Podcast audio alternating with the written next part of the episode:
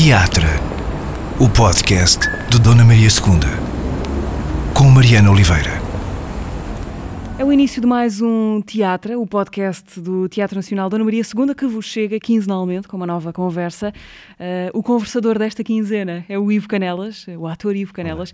Olá, Olá Ivo, obrigada por Obrigado, aceitado o convite. Uh, obrigada por te vires sentar aqui à frente destes, uh, destes microfones. e digo destes porque me parece que a pandemia e o confinamento te proporcionaram o aparecimento de uma espécie de estúdio de de gravação na tua casa. Uh, é, é, verdade isto? Confirmas esta suspeita? Confirmo, sim. Foi logo no primeiro, no primeiro lockdown. Eu, eu, eu trabalho também em, em locução, uhum. portanto, uh, de repente percebi que facilitaria ter um pequeno estúdio em casa, então transformei a dispensa em estúdio, fiz, esponjei aquilo tudo e comprei um microfone profissional e tenho gravado bastante de casa. Mas isso tem-te aberto outras uh, portas de, para outros projetos online? Olha, fiz sim, de repente um, gravei um, um audiobook, algo que é assim, um mercado ainda muito pouco desenvolvido em Portugal, mas que eu acho que é um mercado super interessante. Pode estar a fazer outras coisas e estar a ouvir uh, livros. E é um, eu, eu gosto imenso de ler, e gosto imenso de ler alto, e a pandemia trouxe-me isso um bocadinho também. Essa quase necessidade por estar fechado, fechado em casa de, de partilhar eh, qualquer coisa. Tens feito leituras uh, de poemas, muitas vezes? Poemas, textos, coisas que já fiz, coisas que gostava de fazer, eh, coisas que gosto porque sim. As redes sociais têm essa, esse lado que eu acho que é maravilhoso, uh, é o lado social, ou seja, a, a possibilidade que nos dão de comunicar uns com os outros eu pergunto-me se esta pandemia há 10 anos atrás, ou, não, há 30 anos atrás, se não teria sido ainda mais complicada sem as redes sociais, ou seja, sem a capacidade de estarmos a comunicar um pouco eh, mais eficientemente entre uns e outros, porque de repente aquilo que há um sentido de normalização quando vemos que aquilo que nos está a acontecer também está a acontecer ao outro. E isso de uma forma... No outro lado do mundo. Um outro completamente sim. diferente está a viver uma coisa parecida. Isso, por um lado, sossega-te um bocadinho, que dizer, ok, não sou eu que estou completamente maluco, não sou só eu, somos todos um bocado. O silêncio pode ser uma coisa muito assustadora. Ontem, ontem estava a ver um stand-up muito interessante da Netflix, da Michelle Wolf, acho que é assim que se pronuncia, e ela falava falava sobre a dificuldade que deve ter sido ser mulher antes da invenção do Google. Isto por causa da, da partilha de informação. E ela a falar sobre temas complicados, sobre o período, a gravidez, etc. E como o Google tem esta função de sossegar. Ah, ok, não sou só eu. Realmente a net é essa enorme vantagem. Sim, o mundo sem internet é uma coisa bizarra já para nós, não, não, e, e foi há pouquíssimo tempo, lembramos-nos, não é? Uh, ainda muito bem. É, uh, eu estive na Nova, na Nova Zelândia no ano passado com o meu pai e com o meu irmão. E nós tivemos várias temporadas durante um mês uh, na bicicleta, tivemos várias semanas sem net, uh, não, não, foi, não é correto, não é várias semanas, períodos de alguns dias sem net. E há realmente ali uma sensação de uau, quando aquilo desaparece, é mesmo uau. Mas por outro lado, também, como tudo, reencontras coisas que estás a praticar menos. Nós estamos a depositar a nossa memória em, em, em sítios externos ao, ao, nosso cérebro, portanto há aqui uma vaga possibilidade. Por um lado, podemos estar mais informados, por outro lado, estamos um bocadinho mais burros porque nos lembramos muito menos das coisas por si. E aí sente-se uma diferença geracional muito grande entre o meu, meu, irmão está com quase 30 anos, eu estou com quase 50 e o meu pai está com quase uh, 80. E de repente vês uma diferença geracional da forma do conhecimento, está, da forma como está armazenado o conhecimento. E a geração do meu pai tem muito mais conhecimento efetivo, e não é por ter mais 30 anos de idade do que nós, memorizado do que, do que nós. Uh, Pensaram mais sobre as coisas, mais tempo. Pensaram mais sem máquinas, talvez, e meu pai fala-me sempre quando teve a sua primeira máquina de calcular como tendo sido o seu o grande extra cérebro que teve ao longo da vida.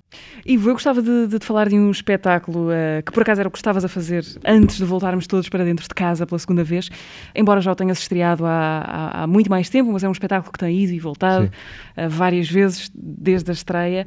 Não é, não é por ser o último que te queria falar dele, é por suspeitar que ele tenha sido um grande acontecimento da tua vida nos últimos anos, eh, desde logo pela quantidade de reações uh, e de entusiasmo e de, de, comoção que ele tem gerado em quem já foi ver, claro, uh, ver e participar até. Uh, estou a falar de todas as coisas maravilhosas. Tu sabias quando começaste isto o monstro que estavas a criar? Não. Um, não, de tudo. Acho que sabia que era um espetáculo que comunicava bem, sabia que o tema era pertinente, Não sabia que teria tanta repercussão na sociedade em geral e tanto feedback. Sabia que a minha geração já está, já lida, tem um pouco mais de informação e, e lida de uma forma mais aberta com temas como a depressão e o suicídio. O que não esperava era encontrar uma sociedade ou um público, por um lado, tão perto do tema sei que a depressão, nós sabemos que a depressão é algo que é transversal, pronto. E aí nós todos, ou temos, ou temos, ou estamos conhece, a, conhece ou estamos a ter contacto, ou, ou vamos a ter, ou, ou vamos a ter, ou já tivemos. Pronto, o suicídio é algo que não, me surpreendeu exatamente pelas mesmas razões. Não esperava que tantas pessoas tivessem contacto, ou direto ou indireto, através de familiares ou amigos, ou de si próprios, tantas pessoas tivessem a capacidade de o partilhar, um, e encontrar um, um público muito, com muita vontade de falar e pensar sobre esse uh, assunto. O que é que as pessoas te têm dito? O espetáculo gerou muitas reações, imagino que tenham feito chegar muita coisa, mas ou se calhar antes, afunilando a pergunta, quais dessas coisas que te dizem, que te têm dito, é que foram para ti as, as, reações mais inesperadas dentro do que se espera de uma reação a uma peça de teatro, a um espetáculo de teatro? Talvez o que mais me surpreendeu foi encontrar pessoas que de deixaram de distinguir entre a ficção e a, e a realidade proposta. Uh, saíram de lá veementemente convencidas de que a história que estava a ser apresentada era a minha embora houvesse uma confusão propositada. Como atores, nós trabalhamos para isso, no sentido, durante aquelas duas horas, é a tua história.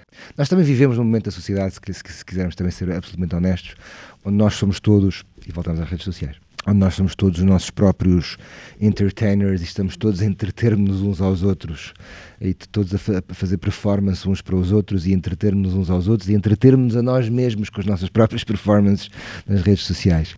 Este espetáculo também cai neste momento onde essa confusão está lançada totalmente e a possibilidade de tu me vires contar a tua história agora é, é, é, muito mais provável do que era há 10 anos ou 20 anos atrás. Mas porquê que eu quero saber da história da Mariana? Porque a Mariana tem uma história para contar e vai contá-la agora. Muito bem, vamos lá ouvir então a história da Mariana. Essa predisposição para ouvirmos todas as nossas histórias e todas as histórias terem valor e terem validade é interessante e este espetáculo cai nesse sítio. E achas que isto que nos aconteceu a todos, eh, a pandemia e os confinamentos e o último ano e meio, nos tem tornado mais ou menos sensíveis? De que é que te percebes nos espetáculos? Uh, eu acho de uma hipersensibilidade, até de uma sensibilidade perigosa da altura onde antigamente o João virava-se para a Maria e dizia: oh, Maria, hoje não me está a apetecer ir ao teatro. Uh, agora, duas horas antes, é vamos já para o teatro para não nos atrasarmos e preciso sair de casa. E vamos ver hoje isto, porque amanhã não é garantido que possamos ver. Há uma fome, houve uma fome entre lockdowns muito grande uh, e sentia-se muito. E por outro lado, as pessoas estão, estão à flor da pele, estão com as energias todas contidas, há, há uma grande sensibilidade, há uma grande ansiedade, e se de repente lançares um tema que te questiona o que é, é a vida e o que é estar vivo e como é que se faz para estar vivo com saúde mental e emocional, a malta aquilo abana um bocado. E como é um espetáculo que leva muito pouca gente e que tem estas luzes e estamos assim a falar uns com os outros, olhos nos olhos, aquilo não te deixa recuar para um sítio de, espectador no escurinho a pensar na tua vida, não não te dá essa hipótese. E isso é muito desafiante. As pessoas, pá, eu acho que há uma sensibilidade muito grande e até tem que ser gerida com algum, algum cuidado, porque é, é muito fácil manipular e não sei se é necessariamente bom. Já vais em mais de uma centena de apresentações, não é? De todas as coisas maravilhosas. Eu nunca fiz tantos. Yeah é o teu campeão de longevidade. Assim, Sem de dúvida, mas é porque, como eu convido as pessoas a participar e há 4, 5 pessoas que fazem pequenas participações, aquilo é sempre, todos os espetáculos são sempre diferentes, aquele não, não tem sequer marcações, não tem, uh, é sempre tudo diferente, portanto, daí também ser possível continuar, porque senão já estava farto. A ideia de compromisso a longo prazo assusta-te ou não? Sim, Foges não, disso? Sim, não sou fã. Se tu me disseste temos um espetáculo agora durante 3 anos, eu, eu rebolo já os olhos a dizer acho que não vai ser comigo. Uh, E dei-me bem com esta pandemia no sentido de ter um monólogo que decidíamos semana a semana se conseguíamos continuar, se podíamos continuar e se queríamos continuar. Mais do que para fazer seis meses disto. Se tu me dissesse íamos fazer 150 espetáculos, eu dizia-te: não, não vais, mas não é comigo. Porque aqui também acho que há que encontrar, sem grandes romantismos, não é? Mas encontrar aqui o sítio onde tu sentes que estás lá todo, tanto tu como o público estão lá todos e este espetáculo, por exemplo, começou-nos a acontecer uma coisa que era, começaram a vir hum, bilhetes de empresas e, e, e, vinhas 30, 40, 50 pessoas da mesma empresa. E isso não é fixe. Não é fixe porque tens, quando, quando nos apercebemos disso, apercebemos que tínhamos, num, num, num espetáculo leva 150 pessoas, tinhas metade da sala de um sítio e isso desequilibrava o espetáculo todo porque as pessoas conheciam-se e de repente era olha a Mariana a fazer e, não era bom subvertia ali a lógica. perdia a lógica e, e tornava-se uma outra coisa que a malta ia com uma expectativa estava errada. Então determinámos que não se podia vender mais do que seis bilhetes a grupos de seis. Podem vir a mesma 50 pessoas só que já estão distribuídas é logo outra coisa. Havia muita gente que já sabia ao que vinha já estamos tramados aí também. Porque também é preciso saber sair num espetáculo destes, também tens que dizer, ok, isto já está gasto, as pessoas já sabem, temos que sair. A capacidade de improviso é essencial. Achas que é essencial num ator? Uh, ou não é imprescindível dominar essa capacidade uh, de fazer alguma coisa criativa com material inesperado? Eu acho que é um, é um sonho, um sonho maravilhoso quando tu consegues não deixar que o erro, que é normalmente de onde surgem os grandes improvisos, não deixar que esse inesperado seja processado no teu cérebro como um erro e desse erro vem uma, uma paragem ou uma ai não, desculpem, não é nada disto. Não, uh, é deixar que esse inesperado te abra outras portas e que tu vás para outras coisas que não estavas realmente à, à espera, sem pensar que são erro, nem esperando que sejam geniais, só ver o que é que dá. E quando isso acontece, às vezes há pérolas que são reveladas e é maravilhoso. Para isso tem que haver técnicas sólidas de todos os atores envolvidos, uh, tem que haver um grau de envolvimento com a cena profundo e tem que haver um domínio do texto e da situação muito forte que te permita sair de tudo o que estavas a pensar, não perdendo aquilo que estava a acontecer e ainda jogares com aquilo que tens. E também tempo tempo, no sentido de calma, no sentido de dizer, ok, vale a pena continuarmos com isto que parece ser um grande disparate, a ver onde é que isto vai dar. Porque Sim. às vezes é tipo, não, aí não vale a pena porque não bate certo e não temos tempo para esse experimentalismo. E também há, tem que haver uma grande confiança na, na maturidade da história e que a história aguente. Em retrospectiva, vamos ver, sei lá, no cinema americano, grandes cenas de grandes improvisos, de belos improvisos, uh, nos últimos 20, 30 anos, e em que ah, esta cena foi improvisada, ah, uau, não fazia. Mas há ali realmente uma frescura que muitas vezes parte só de nós, só nós dois é que sabemos o que é que estamos a fazer e os outros quatro atores à volta não sabem, mas têm a tal domínio e segurança que não deixa nunca cair a bola. Muitas vezes o que acontece uh, uh, em Portugal, na minha experiência, é que o barco abana. O barco abana muito e a cena cai. E contra me falo, que também abana. Este, este espetáculo tem-te dado muito de volta, muita, muita reação. Queria perguntar-te, no avesso disso, ao contrário disso, é, é, frustrante para ti, de alguma maneira, trabalhar sem retorno? Ao fim de algum tempo, trabalhar em alguma coisa que até te dá gozo, que te preenche artisticamente e criativamente, uh, mas que acaba por ter, por várias razões, porque há poucas pessoas a ir ao, ao filme ou à não. sala, que, que tem um impacto pequeno, isso não te desmotiva? Vives bem com isso? Habituei-me cedo a isso. Uh, eu lembro de trabalhar aqui no Teatro Nacional, a fazer matinés, com espetáculos em que éramos 11, 12 pessoas e tínhamos 11, 12 espectadores. uh, Quando é que isso foi? Já há muitos anos, mas eu deveria ter os meus, se eu tivesse os meus 30 era uma sorte. Uh, 2000, talvez antes. Eu habituei-me cedo a fazer espetáculos com, para salas grandes com pouco público não, sei exatamente por que razões, quer dizer, sei, acho que são uma soma de razões, ou porque eram espetáculos menos interessantes ou pouco acessíveis, o público também menos disponível, muito menos público em geral, e então rapidamente aprendi que, rapidamente, não, custou um bocado, uh, que não passa mesmo pelo retorno, passa mesmo pelo prazer de fazer. E eventualmente tu tens que fazer, ponto. Uh, independentemente se tens pessoas a bater palmas ou se não tens pessoas a bater palmas, se tens pessoas que gostam ou se pessoas não pessoas. Se tu te deixas ir pela aprovação, uh, esquece. Estás sempre refém uh, disso. E em última análise, acho que é um ciclo vicioso, porque quanto mais refém estiveres disso, menos tens a capacidade de fazer o que quer que seja.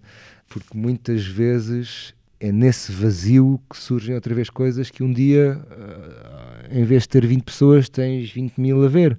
Mas precisaste de, de, desse, desse, desse, caminho. Isso é um bocadinho clichê em, em, em, si, provavelmente.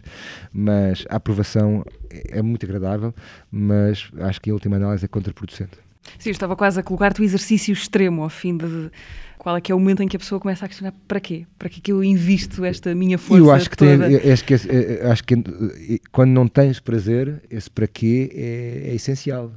Ou seja, eu também já vi atores sem prazer a representar e não há nada mais doloroso do que ver um ator sem prazer a dizer coisas.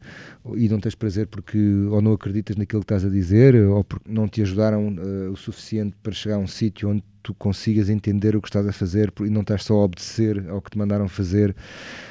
Isto é uma profissão que é feita à frente dos outros. Mesmo em cinema, há uma equipa que te está a, a ver fazer. Um, se tu não estás a gostar do que estás a fazer, isso vê-se profundamente, vê-se, e vais ter que fazer isso várias vezes. Portanto, é bom que encontres uma forma de gostar daquilo que estás a fazer. Se são as palmas ou a apreciação, eu acho que isso não chega. Ah, acho que isso não chega. Porque é como eu te digo, muitos espetáculos que eu fiz, saí tarde pela sala dos artistas, pela saída dos artistas e não havia lá ninguém, portanto não é por aí. É, tem mesmo a ver com o momento em que tu estás a fazer, com o processo, o prazer que tu tens em construir aquilo. E o feedback há de vir se tiver que vir. Ah, e muitas vezes não tem que vir, ou porque não tem qualidade suficiente, ou porque não, interesse, não tem interesse suficiente, ou porque até tem imensa qualidade, mas há, há outra luz qualquer, ou aquilo que estás a fazer é tão bem feito que é invisível. Ah, pode acontecer. Ah, em retrospectiva, já vi trabalhos que o facto de não te ver é o maior elogio porque a história está a ser contada noutro sítio e a tua missão é praticamente seres invisível. E nessa invisibilidade é o teu mérito. E ninguém. Mas ele estava nesse espetáculo. Pode ser o maior elogio. Então, no lado oposto, imaginando uma sala cheia, qual foi a maior ovação que já recebeste? Ou se não a maior, aquela que te tocou mais? A que provavelmente a que me tocou mais foi há muitos anos atrás. Foi, foi na escola, foi no, no conservatório foi a fazer o primeiro ano do conservatório, fizemos uma, um exercício final, um Hamlet, e lembro-me, quando aquilo acabou, lembro-me de ouvir as palmas e, e, e, e daquilo ser especial, talvez por serem as primeiras. Neste espetáculo, nas Coisas Maravilhosas, também há, há dias em que é, é, muito especial a forma como as pessoas se, se levantam e, e, se envolvem naquele, naquele final. Talvez por aí, sim, assim, das, das mais surpreendentes, talvez tenham sido esses dois extremos.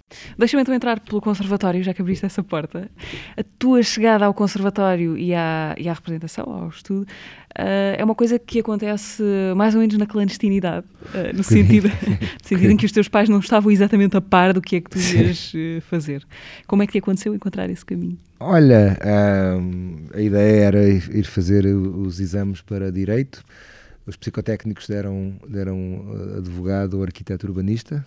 E o que é que tu achaste desse achar dos psicotécnicos? Acho, acho que faz sentido. Assim, acho, acho que faz tudo sentido e acho que está tudo relacionado. Ou seja, coisas que eu poderia aplicar em arquitetura, uma, uma, determinada visão espacial, onde é que nós estamos, do que edifício é este, onde é que estamos colocados no edifício, são coisas que eu aplico a trabalhar em teatro, são, é uma noção espacial que eu acho que é determinante para estar em palco. Portanto, é uma forma de pensar que eu acho que se aplicaria uh, com facilidade. Em direito a mesma coisa, esta espacialização física na advocacia não é, não é física, mas é ideológica e é mental, ou seja, tentar ver a mesma questão se eu estivesse sentado aqui ou se, ou se estivesse sentado aí desse lado. Portanto, eh, a relação com o espaço intelectual ou o espaço físico são aplicam-se com facilidade uh, a qualquer uma destas profissões. Portanto, eu só lhe juntei uh, a representação em segredo, porque eu acho que são tudo coisas que todas elas se cruzam. Mas nesse dia não foi as provas, não foste fazer as provas nesse dia de direito. direito? não fui fazer, fui, fui, fazer os exames do conservatório, uh, que sim, é um bocadinho à, à, à revelia e, e, foi muito fixe, lembro muito bem desse, de, de, desse dia, foi assim muito uh, libertador, foi assim algo que tinha em mim que queria muito sair e saiu e lembro-me lembro dos exames e lembro da excitação que foi e lembro de uma espécie de assim de de release de energia muito grande e energia a mais, que é algo que muitas vezes me caracteriza e, que às vezes no meu trabalho tenho sempre que travar e controlar. E depois, pronto, depois tive que contar aos meus pais e depois. E depois Portanto, houve um momento pai-mãe, é isto sim, que eu quero sim, fazer. Sim, sim, sim, eu completamente. Esse, esse, dia foi muito complicado. É uma, uma, verdadeira cena antológica, daquelas cenas de discussões familiares antológicas. E foi uma grande discussão e, e uma discussão muito dura e que deu uh, repercussões durante um ano ou dois, assim, daquelas repercussões familiares de eu não falei com o meu pai durante muito tempo. Minha mãe tentou uh, pôr a água na fervura, mas meu pai não, não, não alinhou. Mas que depois teve um final feliz, no sentido em que acho que uh, pensaram que pudesse ser uma coisa assim meia um capricho uh, e que isto ia passar rapidamente e acho que esperaram que passasse e não passou e, e, e, percebendo que não ia passar e que eu me, me dedicava à coisa uh, aí passaram a apoiar-me e, e, então se é isso que te faz feliz uh, força e ajudaram-me ajudaram-me a ir para o estrangeiro estudar e readaptaram-se de uma forma muito educativa e pedagógica e que, e que me foi muito útil sem dúvida alguma porque realmente eu acho que as duas experiências são muito interessantes a experiência de ir contra os teus pais uh, ou contra o que for preciso, ir contra. Ir contra os teus pais ensina-te uh, a ir contra. Ensina-te que, que, vais ter obstáculos na vida, pessoas que até uh, gostas e outras que não, e que tens que rasgar, e que tens que. E, e, tem que ser aquilo que tu queres, ou tu é que sabes em última análise. Obriga-te a fazer mais perguntas sobre o teu próprio caminho. E obriga-te a definir, a perguntar a ti próprio se é isto mesmo que tu queres, porque vais queimar pontes, vais pisar calos, portanto é bom que tenhas a certeza que é isso que tu queres para ver se vale a pena a guerra, não é? Por isso é bom. Por outro lado, também é maravilhoso uh, mostrarem-te que, ok, depois de provado e depois de. Então, então isso também acho que tem aqui dois, dois lados muito giros, que é, por um lado, é uma espécie de obrigado àqueles que são a, tu, que são a tua família e que tiraram o tempo e a disponibilidade para perceber que, olha, é isto que ele quer, vamos ajudá-lo. Formidável. É assim um, um quentinho muito especial. Por outro lado, também, de, um ponto de vista mais, mais distante e mais, mais, mais macro, é ver que eh, a capacidade que é importante nós termos de, quando estamos errados, de corrigir e dizer, ok, pronto, tu, tu, tu é que tens razão, vamos lá então mudar aqui a estratégia, porque provaste-me, proved me wrong. Acho muito interessante e acho que é assim uma, uma capacidade extraordinária e que cada vez mais me parece estar em falta. Parece-me que estamos a viver um, um período onde queremos ter, todos ter muita razão e não temos a capacidade contrária, que é de dizer: olha, eu afinal não tinha razão nenhuma, peço-te imensa desculpa, vamos cá recuar e deixa-me cá tentar outra coisa. Deixa-me voltar ali ainda à tua, à tua motivação para ir, para ir ao conservatório. Nas tuas palavras, qualquer coisa como deitar cá para fora uma energia que tinhas. Essa energia era já ser ator? Isso tinha essa clareza na tua cabeça? Ou era qualquer coisa para aquela zona? Sabias exatamente o que é que, que força era essa? É uma vontade de, acho que de expressar qualquer coisa de, de uma forma hum, performativa. Eu acho que deve ser igual com todas as pessoas, não sei, em todas as profissões, digo eu, não, agora estou assim a pensar alto, não sei.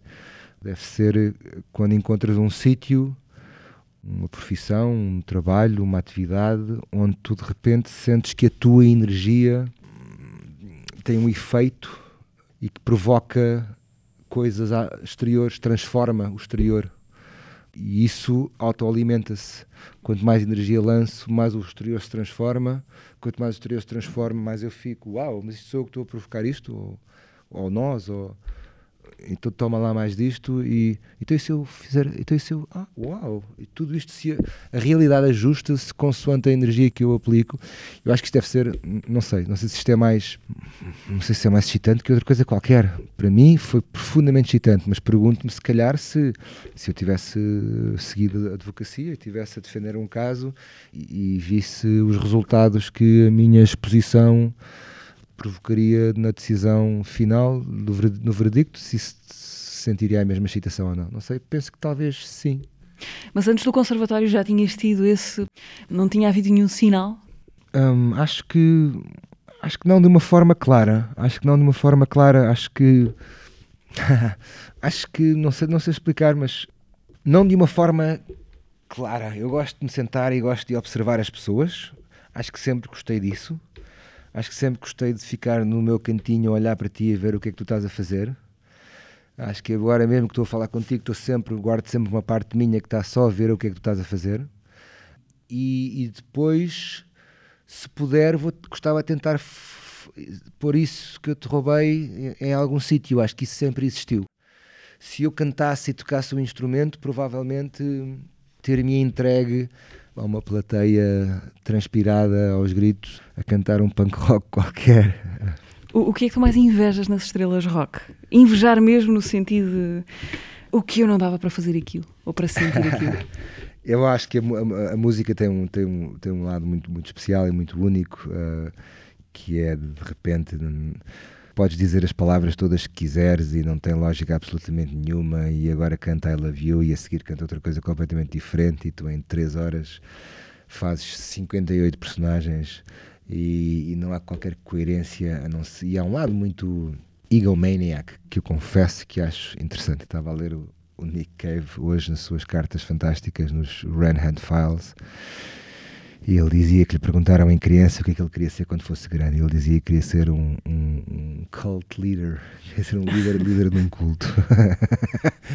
e eu acho isso muito tu, engraçado. aliás, já representaste, há não muito É tempo, verdade. numa série. E eu acho, e eu, ao, ao Bartolomeu aqui entende o que é que isso quer dizer, eh, mas acho que isso voltamos a- a- àquele sítio que é provocar alterações no- no- no que te rodeia, pode ser num culto de pessoas, pode ser num alguém que está a ver qualquer coisa, pode provocas uma alteração na realidade à tua volta.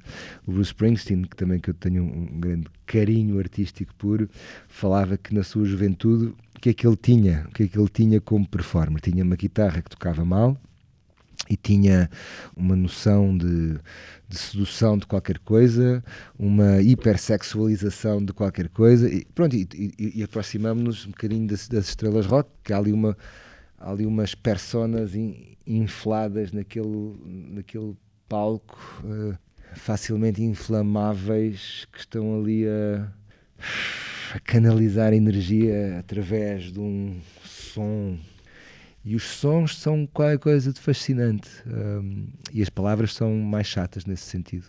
E entretanto, Nova York, Ivo, hum, acontece-te ir para Nova York como bolseiro da Gulbenkian, foi?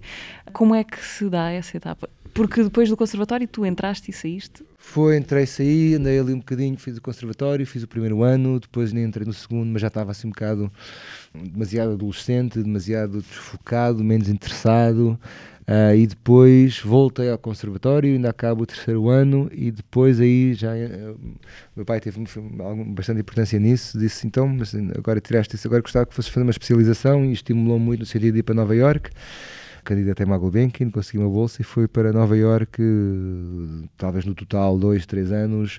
Estudei no, no Lee Strasberg Institute em, em, em Nova York, em Union Square, e foi muito importante para mim, foi muito fixe, porque hum, desenvolvi uma, uma técnica, o conservatório dava assim uma série de técnicas, mas, mas não, não aprofundava nenhuma. Ali permitiu-me aprofundar uma, permitiu-me ver, bom, já, viver, viver, viver vida, ver coisas e ver coisas e ver coisas. E depois ver muita gente de muitos pontos diferentes do planeta, com muitas culturas diferentes e todos um bocado, todos com o mesmo objetivo, mas todos com maneiras de o atingir muito diferentes e todos com maneiras de representar muito diferentes aprendi como realmente a cultura e a geografia te determina também como é que tu representas e como é que carga é que tu trazes. Um, isso também foi muito determinante para mim, é muito giro ver essas diferentes energias. Nova Iorque foi muito importante. Um, Como é que era a tua vida lá? Era estudo, muito estudar, estudo? uh, trabalhar em restaurantes, estudar, uh, para fazer cenas, namorar, também havia, houve todo esse lado também assim do romance, também foi assim muito, muito, muito fixe. E, e- e curtir a cidade, e, curtir, e sempre assim muito deslumbrado com aquela cidade e ao mesmo tempo muito cansado daquela cidade, uma cidade que, que é um paradoxo ambulante, é, é esgotante e excitante, é, é tão excitante que é esgotante, ou é, é muito cansativa e maravilhosa aquela cidade.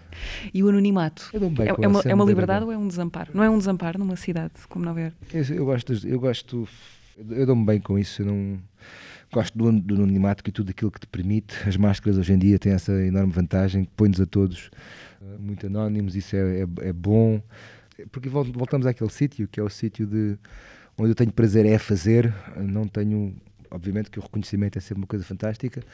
Mas quando se torna muito grande, deve ser complicada a perda de liberdade que, que daí advém. Eh, nem consigo bem imaginar. Eh, Dou-me bem com o anonimato. Podias ter ficado em Nova Iorque? Ahm, tendo trabalho, com certeza que sim. mas também é, é uma cidade que eu deixei de desmistificar, no sentido de é muito cansativa a cidade. Tendo trabalho, sim, mas também tendo trabalho, também acho que ficaria seis meses, depois vinha-me embora. Não, não acho que fosse algo para viver assim non-stop. Tens a vontade de, perseguir uma carreira noutro país, noutra língua, para outro mercado fora de Portugal? Claro que sim, uh, tento isso há muitos anos, sem, tento isso há muitos anos, sem ter tido uh, os resultados que sempre sonhei ter e que, e que, esperava ter tido ao fim destes anos todos, mas claro que sim, portanto é algo que não, que não, que não desisto e que, e que por um lado há, há, cada vez mais oportunidades, mas também há cada vez mais concorrência associada a essas oportunidades, mas, mas sim, muito. Já, já houve na tua carreira de na tua vida, na tua carreira de ator, um momento em que hum, um sim ou um não, para um lado ou para o outro, podiam ter dado resultados completamente diferentes. Identificas esses, essas uh, bifurcações da vida? Espero que tenham havido mais do que aqueles que eu soube. Ainda bem que não sabemos de todos, não é? Yeah, eu espero. vive presa sim, nesses. Eu espero que tenham havido mais do que aqueles que eu tenha tido conhecimento porque talvez tenha tido conhecimento de um ou dois em que parecia que as coisas poderiam, não é mudar radicalmente, acho que isso nunca tive essa possibilidade de mudarem radicalmente, mas que poderiam ser um caminho no sentido de uma mudança, uma curva de mudança, e, e espero que tenha tido, que tenha havido outros que eu não tenha sabido, que tornem a minha vida posterior e mais interessante. Olha, fala-me do que te liga aqui a estas, eh, ao sítio onde estamos, a estas paredes, ao Teatro Nacional da Ana Maria II. Há bocadinho falaste yeah. uh, da tua passagem aqui pelos 20 e tais, A primeira 30. coisa que faço no Teatro Nacional foi uma figuração uh, num espetáculo do Carlos Avilés chamado Lake the Lady in Windermere era muito miúdo, não me lembro, ainda me lembro da música que se cantava no espetáculo. Fazia um. O Teatro Nacional já teve muitas, muitas como é que eu ia dizer isto? Muitas faces e muitos. Não é estilos, é, já representou coisas muito diferentes. O, o Teatro Nacional que conhecemos hoje não é o Nacional de há 30 anos atrás, de forma alguma, e ainda bem. Uh, há, uma, há uma frescura hoje no Teatro Nacional que é, que é completamente diferente.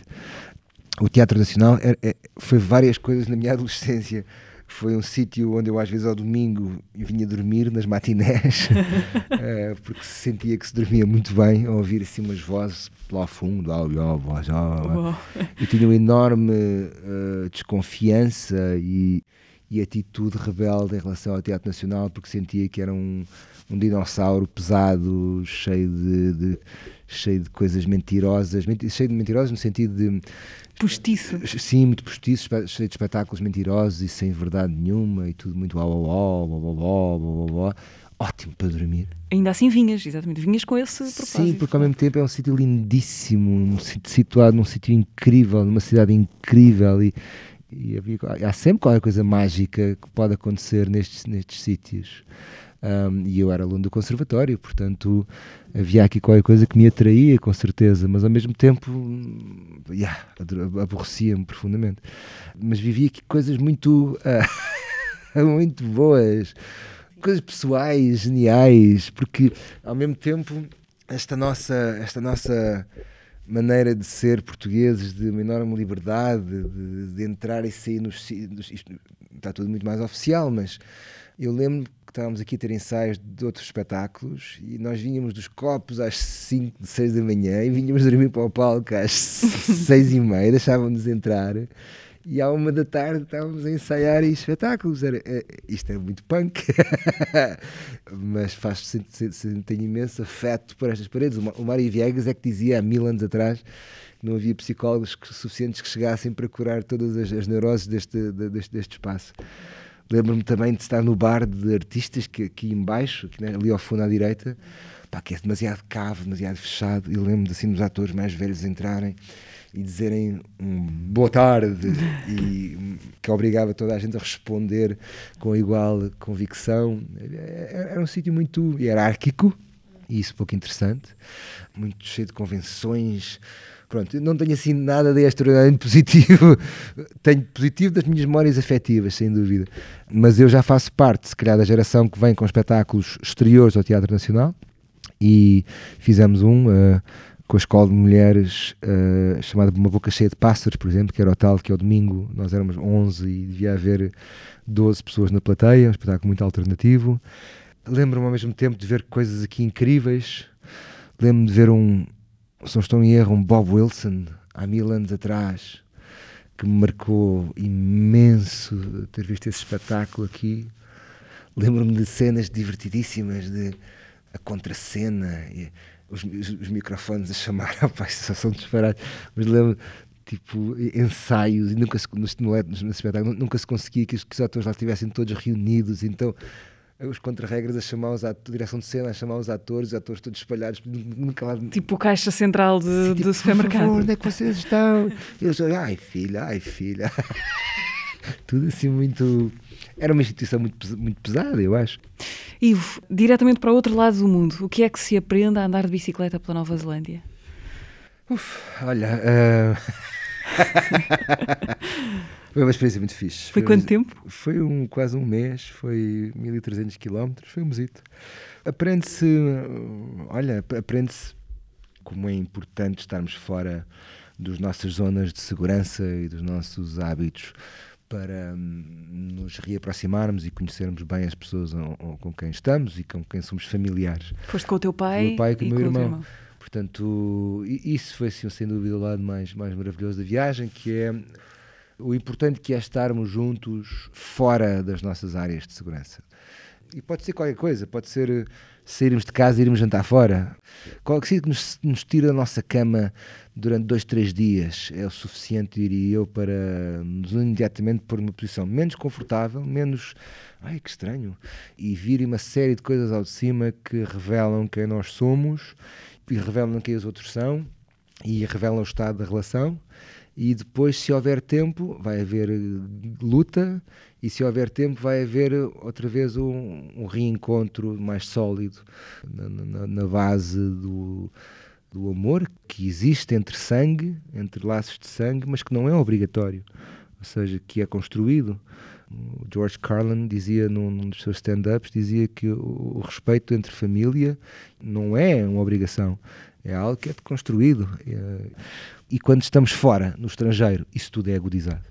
E é maravilhosa essa possibilidade. A Nova Zelândia é um pretexto, é, é um pretexto, mas é um sítio muito bonito, com uma cultura dos os Maori, não se diz Maori, diz Maori, que é uma cultura uh, muito interessante, com coisas muito interessantes. A pronúncia deles é igual à nossa, a E, U. Tem questões coloniais muito curiosas, muito interessantes também e tens um povo que foi esmagado por um povo europeu, mas também os Maori também esmagaram quem lá estavam antes.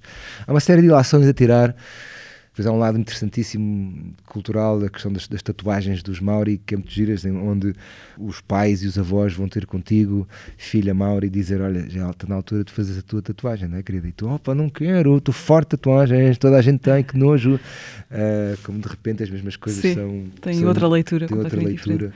Mas conseguiste perceber-te disso na viagem? Porque foram sempre de bicicleta, mil e tal bicicleta, exceto na última parte que fomos a pé, a última semana foi só um, um caminho a pé, mas eram só 60 ou 70 quilómetros de 4 ou 5 dias foi sempre de bicicleta e fomos-nos apercebendo porque nos fomos cruzando com muitas pessoas, em cada sítio tínhamos que ficar em sítios diferentes, portanto nesses sítios tu vais falando com as pessoas e vais-te percebendo desta constante tensão que existe entre a cultura inglesa e a cultura maori, onde de repente os títulos, os nomes das uh, Nova Zelândia chama, não se chama Nova Zelândia, chama-se Aoteaora, Nova Zelândia é o nome dado pelos ingleses, a hora significa, uh, é o nome teoricamente dado pela primeira princesa que lá chegou, quer dizer algo como conjunto de nuvens que passam a voar e, e, e, tu vês a tensão que existe, uma tensão completamente colonialista entre os bares ingleses, completamente brancos e chatice que é para os ingleses dizer Await Aurora e tu, tu sentes a tensão que existem caraças, pá, agora tenho que dizer este nome. E é muito interessante para o mundo que estamos a viver hoje, aquilo é um case study muito curioso, porque isolado como aquilo é, é muito interessante veres questões muito giras e sintomáticas de tudo o que nós estamos a viver, que é, tu sentes mesmo que as pessoas prefeririam que aqueles nomes todos fossem apagados e lhes dessem nomes como deve ser. St. John's Place é que ficava bem aqui. Mas, por outro lado, uma apropriação cultural da, da como é que se diz, do ACA, da, coisa do, da, dança de guerra deles, onde não há branco nenhum que não queira fazer aquilo.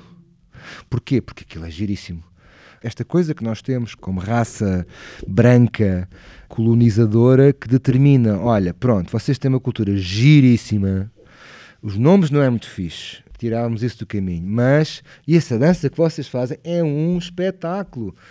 Dá para ficarmos só com isso? Pronto, e, e, e do outro lado, uma coisa de, olha, e se fossem lixar? Porque é que umas coisas são boas e outras não são boas? É um excelente exemplo destes nossos mal entendidos entre uh, o que é, que é progresso e o que é que não é progresso, entre as culturas que têm a sua cultura escrita. Os Maori sofrem da mesma questão, por exemplo, que Cabo Verde sofre, que é não têm, não escrevem. Eles não escreveram a sua história, não é? Escreveram, só que têm tatuagens no corpo. Uh, e é uma história que é uma história muito mais pessoal e familiar do que uma história de uma nação. E isto, a nosso ver, é menor é menos bom, é menos interessante. Quem manda somos nós, não tens dicionário, vai-te lixar.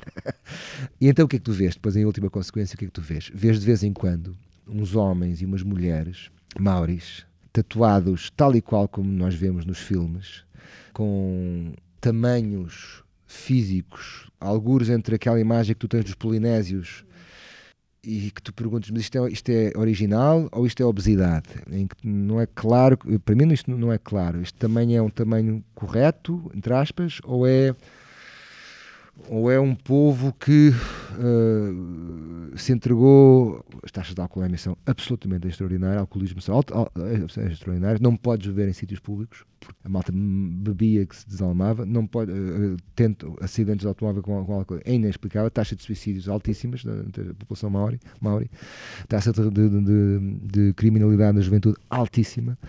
Porquê? Porque tens ali uma, uma juventude com uma noção de rebeldia constante, disto foi-nos tudo roubado, tens um povo que tu vês passar de vez em quando, uma espécie de mamutes, já não deviam estar vivos.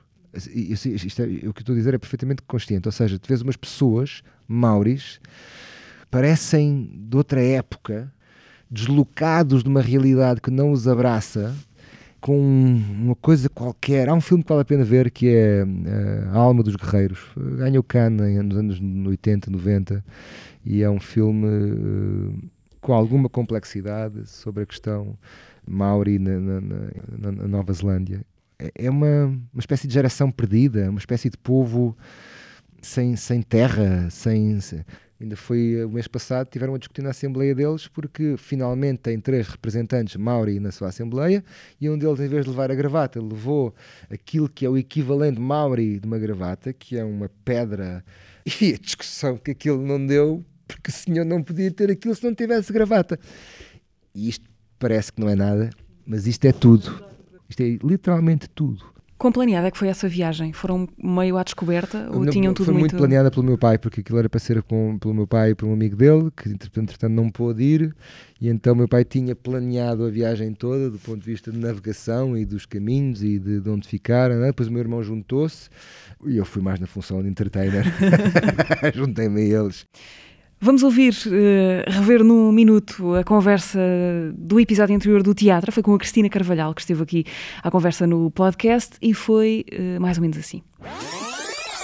Como é que se começa um espetáculo? Como é que fazemos essa passagem, esse, esse limiar? Há uma certa altura em que o espetáculo deixa de ser de quem está de fora, é de quem está de dentro. Os filhos matam os pais e os atores matam os encenadores. E aquilo foi andando, andando, andando, andando, e de repente era hora de fazer o espetáculo e eu não tinha ensaiado nada, zero.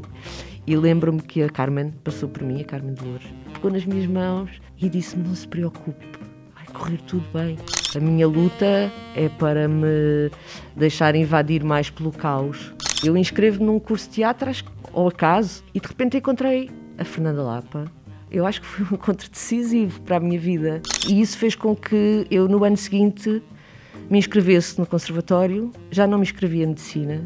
Ainda hoje, quando eu entro num hospital e vejo uma equipa a curar as dores daquelas pessoas, eu torno a pensar Gostava tanto de estar aqui também. Cristina Carvalhal, convidada do último teatro, que podem reencontrar sempre que quiserem nas plataformas de sempre, Spotify, SoundCloud, YouTube e Apple Podcasts. Ivo, por falar em episódios anteriores eh, do podcast, uh, foste assunto numa das últimas conversas aqui, a propósito uh, de uma história contada pelo Jorge Silva Mel. Ah. Eu recortei esse bocadinho e trouxe-te para ouvir. Então cá vai. Eu lembro-me sempre de uma altura em que estávamos a fazer o filme Tendo Misericórdia de Nós, que foi o segundo espetáculo dos Artistas Unidos, estávamos em Porto Alegre, estava um dia muito frio, muito frio, muito frio, muito frio. Porto Alegre não tinha aquecimento, havia umidade a cair na parede do fundo. Eu estava com mantas enrolado com a Glicina Cobertinho, que só entrava na segunda parte do espetáculo, no primeiro balcão. E estavam os atores pelo palco, ainda não tinha começado a entrar. Estava o Ivo Canelas, de camisola de alças e calções, que era como ia entrar na peça, a ensaiar sozinho, com grande habilidade, com grande destreza. E a Glicina disse-me, estás a ver, isto é que foi a grande conquista de 25 de Abril, os corpos dos atores.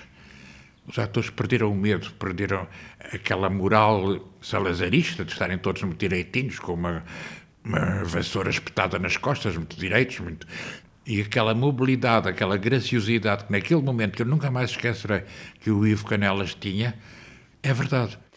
Tão lindo. Lembras-te deste dia frio com a clareza eh, com que lembra o Jorge Silva Mel?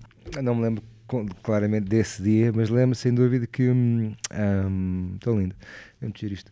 O, o- Silva Melo, sem dúvida, faz parte para mim ah, de, de transmitir essa ausência de medo. Não é da ausência de medo, é, é de não deixar que o medo paralise, talvez seja mais isso.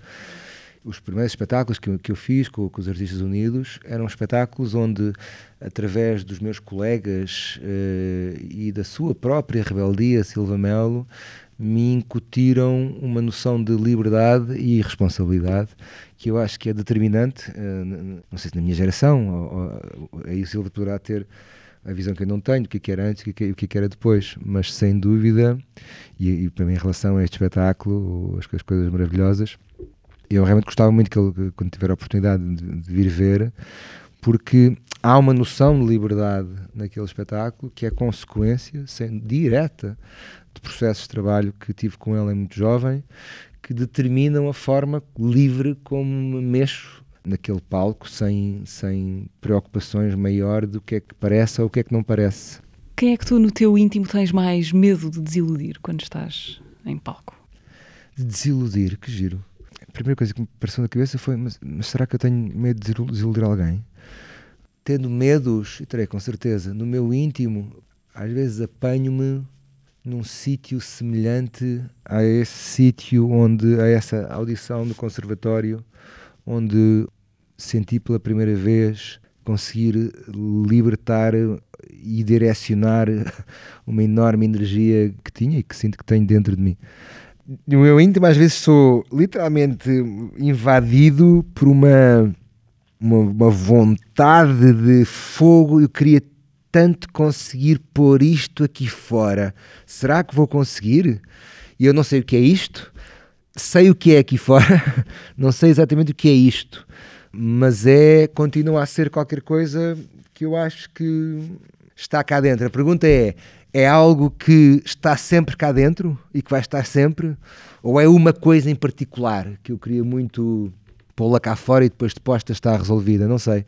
Ivo, ainda vou chamar mais uma vez o Jorge Silva Mel para a conversa, mas antes eh, quero levar-te uma sugestão. O que é que podes, eh, o que é Ah. que queres deixar para ler, ver, ouvir? Uma coisa que estive a trabalhar agora há pouco tempo, um texto chamado Estes Ventos Negros, uh, de um autor chamado João Narciso, e a editora é a Oficina Caixa Alta, e vai sair agora no final do mês.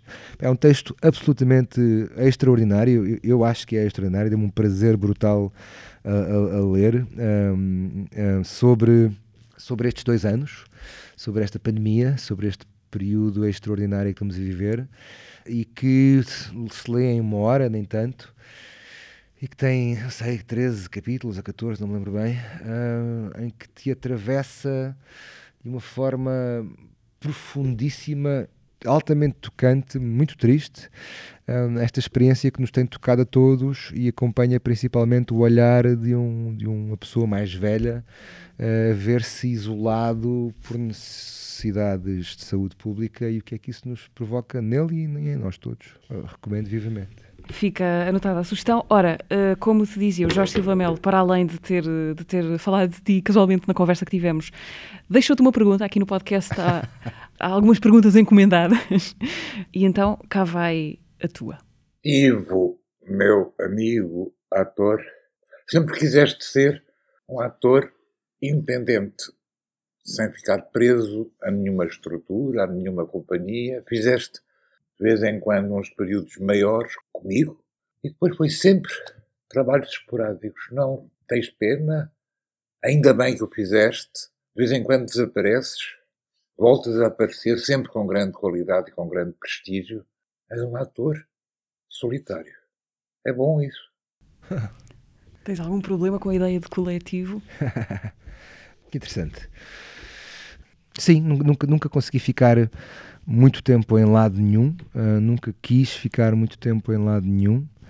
Tenho sempre curiosidade de, de outra coisa qualquer que está ao lado da esquina. Tenho sempre, hum, talvez, a preocupação de, de me saturar ou de, ou de, saturar os outros até, ficando no mesmo sítio. Preciso sempre de ir ver a esquina seguinte. Isso provoca, sem dúvida, a solidão, muitas vezes, mas ao mesmo tempo provoca sempre uh, excitação e, acima de tudo, se calhar saudades e, e, e vontade do que está para vir. Não, não, não, sei bem o que é que é, mas ator solitário, acho que pois, que giro, muito giro. Eu gosto muito do Jorge.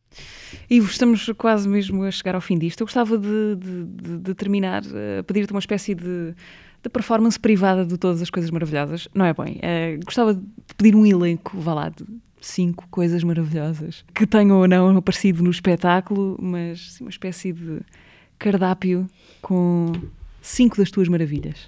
Olha, hum, no espetáculo aconteceram montes de coisas incríveis e gostava que a minha memória hum, conseguisse decorá-las todas. Aconteceram assim momentos muito loucos. Houve um dia que uma, uma vizinha minha ali do meu bairro a fazer um dos personagens literalmente tomou conta de espetáculo. Houve um dia um senhor que, a representar o papel de pai, cruzou uh, a, realidade de, do, do texto com a sua própria realidade de uma forma tão real que parámos todos, eu e o público parámos e ficámos simplesmente a ouvir o senhor e o senhor estava a falar de si o dia em que, em que o, o Jorge Palma foi ao espetáculo e, e, e, nós cantamos, há duas músicas do Palma no, no, espetáculo e o dia em que ele foi, e já, já, já em pandemia, portanto já com máscaras e as pessoas todas começam a cantar e ele começa a cantar também. Foi assim incrível. E as pessoas não sabiam que ele estava lá. Portanto de repente começam, começam a ouvir o Palma a cantar, malta passou-se Houve um momento muito violento uma vez de uma senhora que foi assistir o espetáculo que estava com o telemóvel e não largava o telemóvel. Eu pedi-lhe uma, duas, três vezes para desligar o telemóvel, pedi-lhe para sair e ela saiu e, e aquilo custou-me muito uh, o facto de ela ter saído porque eu não, uh, senti que havia um, havia qualquer coisa que poderia ter feito mais para ela ter ficado uh, tive pena que ela tivesse saído houve uma vez também num, em turnê uma senhora de alguma idade que num monólogo, uh, num monólogo do espetáculo interrompe e começa a, a falar comigo como se um... como se tu fosses tu ali. Sim, e foi absolutamente extraordinário. É um espetáculo realmente cheio de coisas maravilhosas porque uh, porque o ser humano está cheio de coisas maravilhosas, quer dizer, isto, isto, eu, eu tenho muita fé, apesar de tudo, no ser humano, acho que contém coisas extraordinárias. Uh, e se nós tivéssemos, se nós formos, tivermos a possibilidade de irmos corrigindo os erros que andamos assim a cometer nesta, nesta nossa base, que é o planeta Terra, um, a malta até pode ser que chegue assim a algum sítio interessante. Mesmo para terminar, lembras-te de alguma deixa, ficou-te na memória alguma das coisas que dizias nos tempos em que foste Drácula na Casa dos Horrores da claro Feira Popular? Sim. O texto todo. Quando, quando Drácula só fazia que, mas também fazia de porteiro na passagem do, na passagem do terror e é, o texto era muito louco. O texto era, ora então sejam bem-vindos Diz a aranha às moscas. Esta parte foi eu que inventei. Diz a aranha às moscas. E era assim a frase, catchy phrase do início. Ora, então sejam bem-vindos. Diz a aranha às moscas. Ivo, muito obrigada Obrigado. pelo teu tempo, por teres vindo aqui partilhar estas tuas coisas maravilhosas eh, e obrigada aí eh, desse outro lado por nos escutarem. Até ao próximo teatro, daqui a 15 dias. Obrigada. Obrigado.